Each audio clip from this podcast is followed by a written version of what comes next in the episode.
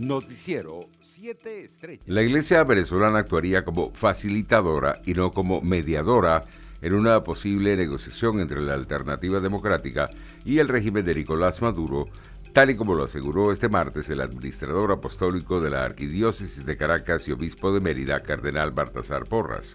El canciller Jorge Arreaza aseguró este martes 22 de junio que una eventual visión de observador electoral el canciller Jorge Arreaza aseguró este martes 22 de junio que una eventual misión de observación electoral de la Unión Europea sería bienvenida en Venezuela si se concreta el envío del personal técnico tal y como lo anunció el alto representante para Asuntos Exteriores del bloque comunitario Josep Borrell. El cónsul de Venezuela en Milán, en Italia, Giancarlo Di Martino, confirmó este martes 22 de junio su precandidatura a la alcaldía de Maracaibo luego de que en días pasados se conociera de una encuesta a lo interno del PCV en la que el nombre del político estaría entre las primeras opciones para elegir. En otras informaciones, el secretario de la Academia Nacional de Medicina, de Urbina, advirtió hoy que las vacunas contra el coronavirus que han llegado a Venezuela de manera no oficial son una estafa que está beneficiando al mercado negro. Desde el gobierno nacional se dijo que se había detectado personas que estaban vendiendo vacunas. Eso es una realidad. Todas esas vacunas que están llegando de manera no oficial son una estafa a la credibilidad, expresa el médico pediatra durante una rueda de prensa. El director del Servicio Administrativo de Identificación, Migración y Extranjería Saime, Gustavo Vizcaíno, confirmó que la institución actualizó su pasarela de pago a través del Banco de Venezuela.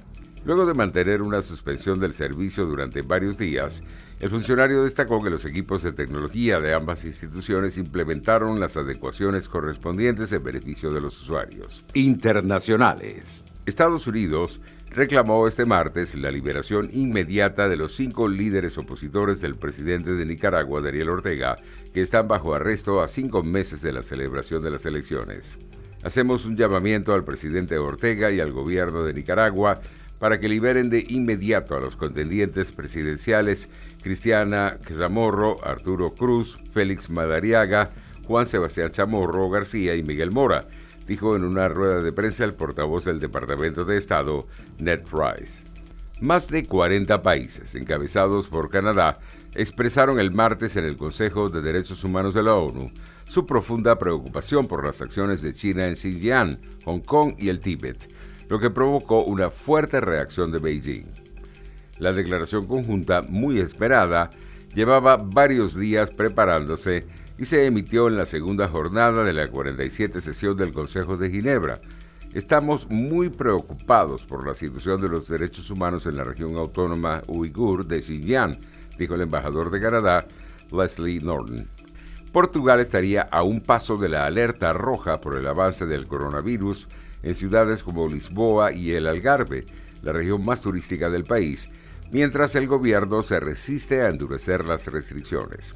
El país europeo amaneció hoy con 1.020 nuevos casos y 6 muertos, y con los hospitales en alerta por el aumento de los pacientes contagiados, el número más alto desde abril. Economía. Las grandes salas de cine han perdido al menos 60% de sus espectadores en Venezuela, según lo aseveró el presidente del circuito Gran Cine, Bernardo Rotundo, quien puntualizó que la caída se presenta desde 2016 con la profundización de la crisis económica de servicios públicos y ahora por la pandemia de coronavirus. Rotundo explicó que el diagnóstico en las diferentes salas se ha hecho desde 2016, cuando diversos factores empezaron a influir, entre ellos la crisis energética, la escasez de alimentos y la hiperinflación, entre otros. Deportes. Lionel Messi celebró récord de 147 partidos con Argentina compartido con Javier Mascherano.